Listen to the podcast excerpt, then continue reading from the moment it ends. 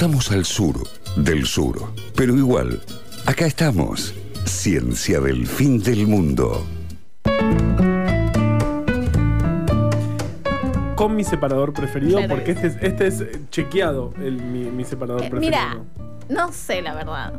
Porque todos los días cambiás de opinión. No Yo soy realmente. fiel. No este- se puede confiar en. No, en no mí se puede confiar en respecto Es a mi los- favorito, eso puedo aportar. Eso, listo. Ahí está, listo. listo. Buenísimo. Si es el si favorito je- del del jefe, es el favorito ya de está, todos. es el favorito. ya está.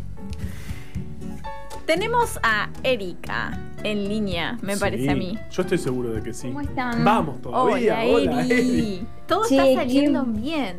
Qué buena que estuvo la, la primera nota de la contaminación, ¿eh? la verdad que estuvo genial la nota con Timoteo. Timoteo.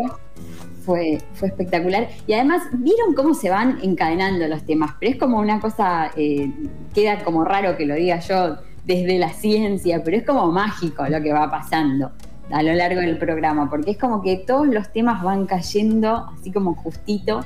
Eh, en, eh, Timoteo nos hablaba, por ejemplo, de la importancia de, de, todos estos fenómenos climatológicos y acá justo estamos viviendo ahí como Estamos raros, ¿no? un fenómeno súper impresionante del que vamos a hablar hacia el final del programa, les prometo. No yo, Bien. las altas autoridades van a hablar. ¡Wow! Todo esto está pasando, no lo puedo creer. Ay, me hace reír. Bueno, pero tenemos esta mini columna sobre una efeméride que realmente, fan- realmente es fantástica, de verdad. Sí, y bueno, y y ya vamos a ver, porque también todo, eh, todo se va relacionando, eh, efectivamente. Eh, ¿Qué pasó? El- este jueves pasado, que fue el 20 de mayo, estamos transitando mayo, que quiero decirles que yo considero que mayo eh, es el mejor mes del mundo. El mejor mes. Estoy- Cumplimos años vos y yo. Cumplimos años todos y yo creo que es el mejor mes del mundo porque es como que es el clima eh, Ideal, el yo clima estoy, ideal. estoy ar- re la- contra con vos. Sí, sí, sí, sí, sí. Eh, Es así, es el mejor mes del mundo. Bueno, pero ¿qué pasó? El jueves 20 de mayo eh, fue el Día Mundial de la Meteorología. De- No, perdón, de la meteorología. meteorología, Se me- claro. Se me chispotearon ahí dos cosas. El Día Mundial de la Meteorología. Y bueno, ¿qué, has- qué se hace desde la ciencia si no es medir? Medirlo Exacto. todo. Lo que todo el tiempo estamos haciendo, con lo cual las medidas eh, son como tan, tan importantes. ¿Y por qué? A ver, ¿por qué fue un 20 de mayo? Porque el 20 de mayo de 1875, eh, en París, se celebró la convención del metro o el tratado La del metro. Convención. Yo no puedo creer que existe una convención del metro. Me parece espectacular como, como, como hito de la historia de la humanidad. Bueno, la existencia del metro patrón me parece del metro de lo patrón. mejor del Ahí mundo. vamos.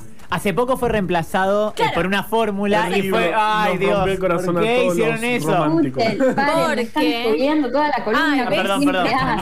Nadie escuchó, no te preocupes.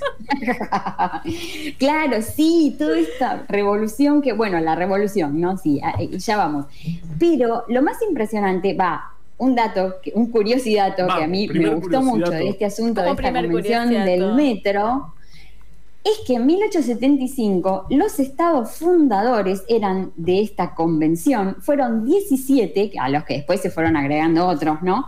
Pero dentro de esos 17 estados, ¿quién estaba? ¿Qué estado estaba? ¿Qué estado estaba? El la nuestro. Argentina. Vamos, Claro que sí. Nosotros estábamos ahí junto con de la parte de Latinoamérica, Brasil, Perú y Venezuela. Ajá. Eh, y fuimos unos de estos 17 estados eh, fundadores. Bueno, ¿cómo empezó todo esto? Bueno, en Francia, como ya sabemos, eh, Luis XVI se encargó, eh, había encargado a un grupo de, de científicos, entre los que estaba el bueno de Lavoisier, Claro. eh, sentar las bases de este nuevo sistema de medidas, porque lo necesitaban, sobre todo para temas como el comercio, ¿no? Este, este digamos, toda esta burguesía naciente que hacía negocios y que necesitaba medir las cosas con exactitud. Em, y bueno, y eh, propusieron como unidad de longitud el metro, que en griego quiere decir medida, eh, y como unidad de peso algo que se llamaba grave o greve, no sé bien porque yo no sé francés, y que estaba dividido en 100 gramos. Después más adelante esto este, de este greve que venía de gravedad, no les gustó a los revolucionarios, entre otras cosas que no les gustaban, como la cabeza del pobre Lavoisier, por ejemplo, que voló en la Revolución Francesa. Otro al que le sacaron la cabeza. Sí, efectivamente. Eh, pero bueno, pero sí se quedaron con el sistema, sí se quedaron con el metro y se quedaron con los gramos. Eh, y bueno, adoptaron oficialmente el sistema en 1800, ¿no? Eh, y quedaron ahí guardados en los archivos nacionales franceses eh, estos, estos metros y kilos prototipos ya desde Claro. 1800. Es, es como genial. Me encanta genial. esta frase de Lavoisier que encontré que dijo, nada más grande ni más sublime ha salido de las manos del hombre que el sistema métrico decimal. Tomá para Bueno, vos. epa, epa. Me parece un poco mucho la Pero Pero está estaba bien. diciendo los yankees que usan esa cosa, esa Eso libra, pies, ese lo- galón. lo- por sí, favor. ¿Qué, son- ¿qué qué es dicen? eso? No se entiende. Horroroso. Esas hinches, esas onzas. Los ese- pu- las pulgadas, los pies. Pies, ¿cómo van a ¿Qué, usar? ¿Qué otra parte de tu cuerpo vas a usar para los codos se, cosas? se- y se llegaban a usar también los codos. Por Imagínense favor. ustedes los palmos. ¿El Los palmo de quién? claro. Eh, A ver, el palmo del. El Yo- palmo yo ahí este, de 25 Carva o el mío. Yo tengo Es- un- un- un- es un una problema. palma muy. Hay una falange de diferencia. Claro. La falange patrón. Tiene que haber como una palma patrón en algún museo. Claro, la mano de alguien Claro, congelada. tipo cor. Terrible. Claro, totalmente. Bueno, terrible. Pero bueno, de todos esos nos salvó el, el sistema, internacional de unidades. Es que es una cosa maravillosa. Pero bueno, ¿qué pasó? Como siempre, vieron que los franceses ahí, eh, estadito que no me deja mentir, los franceses con quienes se pelean todo el tiempo, bueno, con los alemanes. Y los alemanes empezaron a decir que había que hacer un que eh, empezaron a, pro- a proclamar desde la Conferencia Geodésica Internacional eh, que había que tener nuevos patrones, bla, bla, bla. Bueno, la cuestión es que Francia pierde el control del sistema métrico, pero logra, los franceses también, que son como medio zapatas, que si no la ganan la empatan, eh, logran eh, que sea un control internacional, aunque las oficinas se las siguen quedando en París. Y bueno, y todo esto es lo que pasó este 20 de mayo de 1875.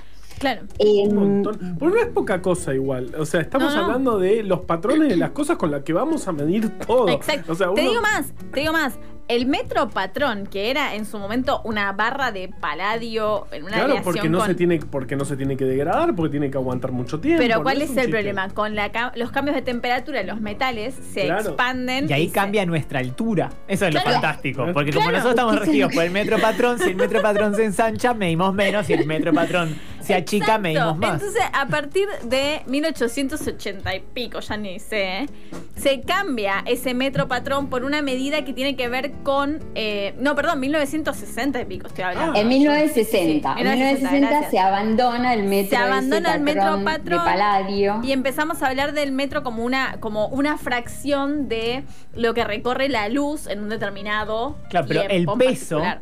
Fue cambiado de peso de un objeto como peso pat- eh, como gramo patrón eh, El año pasado. año pasado o el anterior. En- Sí, sí, el sí. 20 de mayo de 2019 entró en vigencia los cambios, porque eh, esto, lo de la revisión, esta que ustedes están hablando, eh, que se hizo el 20 de mayo de 2019. Espectacular. Y ahí se reformularon todos, el metro, el segundo, Claro. eh, el ampere, el kilogramo, el kelvin. El segundo tiene. La candela, que eso es hermoso, que se llamen candelas, las, las unidades en las que se mide la luz. Espectacular. Y el mol, el mol que es eh, nuestro, el, ¿El amor mol de también nuestra cambió? vida. El mol también fue eh, ligerísimamente eh, reformulado, pero creo que es unas cuestiones de decimales allá perdidos Mira. en el número de Avogadro, no, Claro. no, no muy grave. no, no. Ah, el- no. El, el punto fundamental de la revisión fue que todas las definiciones empezaron a basarse en constantes de la naturaleza Exacto. en vez de artefactos. Exacto. Eh, Como y- por y eso ya es un, ejemplo- gran, es un cambio maravilloso. Y bueno, lo del MOL en realidad es que a partir de, de- esta revisión se efectúa el conteo de cantidad de átomos que hay en una esfera monocristalina de silicio. Claro, es este- es que empiezan a aparecer estas cosas de como, bueno, cosas que no van a cambiar en el tiempo, como el metro patrón que se ensancha y se, y se, ex- se Claro. expande y se contrae según la temperatura. Bueno, el tiempo lo mismo, ¿no? Como el tiempo que en- a- antes estaba medido como una, como una medida astronómica de una fracción del tiempo en el cual la Tierra da una vuelta al Sol. Eh, se, se cambió por lo que se llama el segundo atómico, que tiene que ver con el decaimiento de el isótopo 133 del átomo Claro, porque de hoy se sabe que el tiempo corre distinto con la misma medida según el, a- a- el- lo estar más cerca o más lejos de Exacto. grandes centros de masa. Claro. Exactamente. Entonces se pueden, podría cambiar. Y voy a dar este curiosidad. Nos estamos yendo, o sea, de esta columna igual, porque es, es un poco. No, tarde. no, no, estaba, estaba todo acá adentro. Este El- festival de curiosidades igual me Un parece festival de curiosidades. fantástico. Hasta 2017, la representante del. Perdóname, pero tiene el mejor cargo Se puso de del Juli. mundo. Sí. la directora del Departamento del Tiempo del Buró Internacional de Pesos y Medidas era una científica de acá. No lo puedo creer. Felicitas Bravo. Arias, Vamos. que era. eh, sigue siendo, pobre, sigue viva, no la, la maté en mi, en mi, en mi alocución. Eh, ella es astrónoma de la Universidad Nacional de La Plata y doctora por. eh, en- se doctoró en París. Eh, doctora en astrometría mecánica celeste y geodesia del Observatorio de París Wow. y fue la directora del Departamento del Tiempo con, No, coordinando no, no, no. Yo quiero ser. de- Es parecido, ¿vieron la serie El Ministerio del Tiempo? Española, Pero donde de- viajan pero en el de tiempo, suena esto es maravilloso. O esas cosas de el Harry Potter. Tiempo mundial, chicos. O sea, coordinando qué hora es. en El sueño de Carva. Porque, Es mi sueño. escúchame esto, porque uno de los problemas es que el tiempo astronómico funciona hasta que llega el tren. Cuando llega el tren, empiezan a tener que empezar a eh, coordinar el tiempo entre diferentes lugares. Y ahí se empieza como a complicar todo un poco más. Y ahí es Claro, cuando. la surge- revolución industrial de la que hablamos en la primera parte de este programa. Ahí es que si están escuchando esto en los podcasts, pueden ir a buscar en Spotify. Ciencia del Fin del Mundo están todas nuestras columnas. Todas. Desde el principio del programa hasta esta parte. Ya son un montón y ya, ya son varios como 80 y miles de pico. personas Es escucharon. Más de eso. 13.000 personas. Sí. Es un montón. Bueno, oh, Realmente increíble. Bueno, Realmente increíble. Pero bueno, yo quería traer como a colación que la guardiana del tiempo mundial, o sea, la patrona del tiempo, hasta el 2017, que fue el, el año de su jubilación, fue una argentina. Felicitas Arias, que la amamos Vamos con todavía. toda la fuerza de nuestro corazón. Es, sí, espectacular, me encantó conocer de, la vida de Felicitas, que no, obviamente, como tantas cosas, no sabíamos nada, eh, y, su, y su cargo absolutamente maravilloso. Y de este, eh, digamos, de este número eh, que, tiene que ver con las, con las emisiones de este cesio 133, que, que se miden, bueno, con estos relojes atómicos, atómicos, y que, y que miden eh, 9.192, 631, 770 periodos de la radiación emitida por el cesio y eso es un segundo. no puedo creer. Qué mundo raro en el que vivimos, ¿eh? Es hermoso. Nuestro segundo bueno, exceso. y en dónde, a ver, si venimos acá al sur del sur, eh, ¿cuáles son, este, eh, quiénes son los guardianes de, esta, de estas metrologías por aquí? Y bueno, por un lado teníamos el, el, el Instituto eh, Naval, ahora se me Claro. fue de... El Observatorio los- Naval de Buenos Aires. el Observatorio Naval, ahí está, que son los que todo el tiempo nos dicen el tiempo, ¿no? Justamente.